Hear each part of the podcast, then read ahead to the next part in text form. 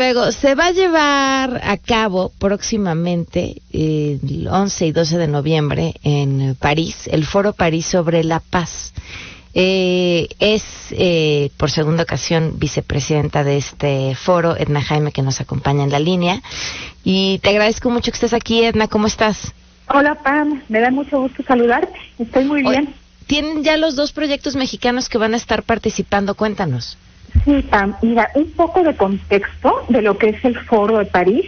Esta es una iniciativa que lanzó el presidente Macron en 2018 Mira, ya se percibía que las cosas se nos iban a complicar, a complicar en, en el entorno global. Entonces, aprovechando el armisticio de la Primera Guerra Mundial, se hizo una ceremonia muy emotiva, eh, donde además presentó el Foro de París eh, y, y, ejemplificando cómo cuando los resortes de la gobernanza global se rompen, no funcionan, son disfuncionales, pues acaba la paz. Y eso pasó con las guerras mundiales y por eso aprovechando el armisticio, el aniversario, los 100 años del armisticio, es que lanza esta iniciativa. Eh, va, vamos por su quinta edición, eh, PAM, eh, siempre se realiza en los noviembres de los distintos años, se nos atravesó una pandemia y la pandemia nos hizo ver lo importante que eran pues, estos mecanismos multilaterales de cooperación eh, cómo nos azotó la pandemia tuvo en parte que ver con que estaban deshabilitados estos mecanismos de cooperación.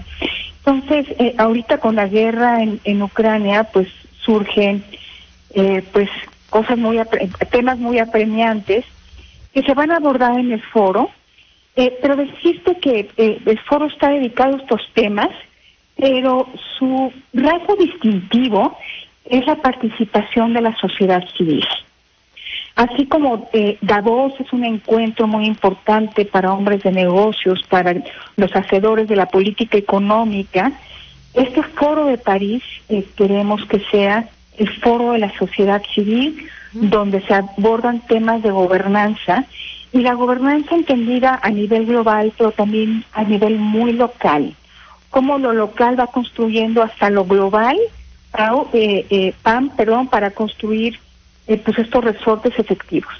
Y este año, en años anteriores, todos los años, en estas las cuatro ediciones pasadas y esta quinta que ya está se está perfilando, ha habido proyectos mexicanos seleccionados.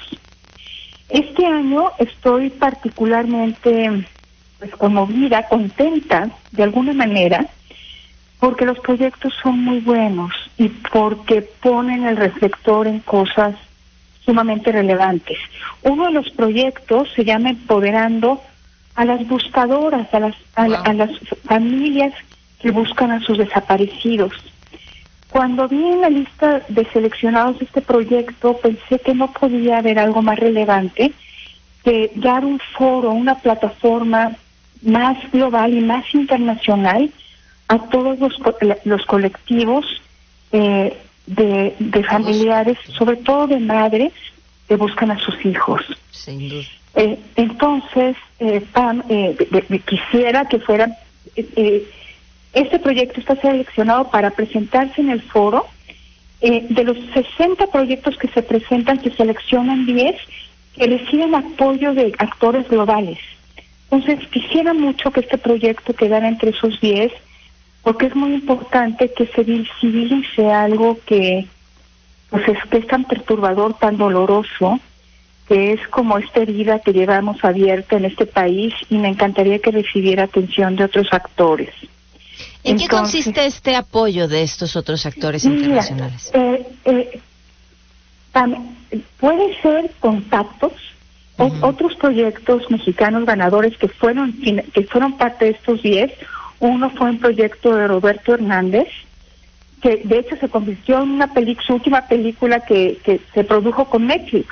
Le, le, ayudaron a conseguir contactos, eh, su tema es la justicia, entonces con el Parlamento Europeo, con eh, eh, operadores de la justicia en otros países, pudo hacer entrevistas.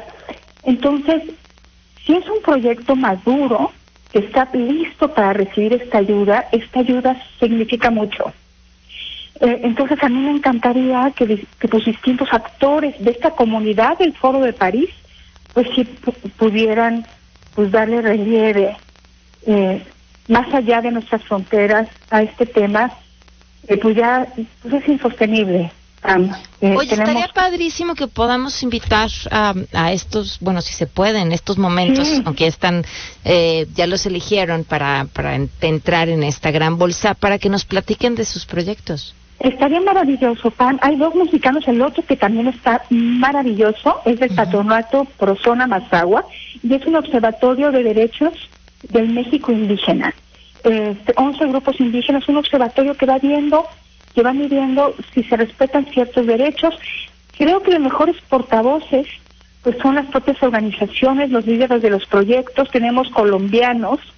Los colombianos son dos relacionados con el medio ambiente, uno mujeres y medio ambiente, otro guardianes de la tierra que son indígenas y medio ambiente, uno de Brasil que tiene que ver también con crecimiento sostenible, cuidado de la Amazonia, y uno de Perú que también tiene que ver sociedad peruana de derecho ambiental, que es cómo se utiliza el conocimiento tradicional para la conservación. Pues como podrás ver, Pam, es hiperlocal, eh, se pone atención en grupos que deben de ser eh, eh, fortalecidos y apoyados, pero lo bien bonito del foro es que esto bien local se conecta con lo muy global. Muy, wow, wow, wow, wow. Qué buen proyecto.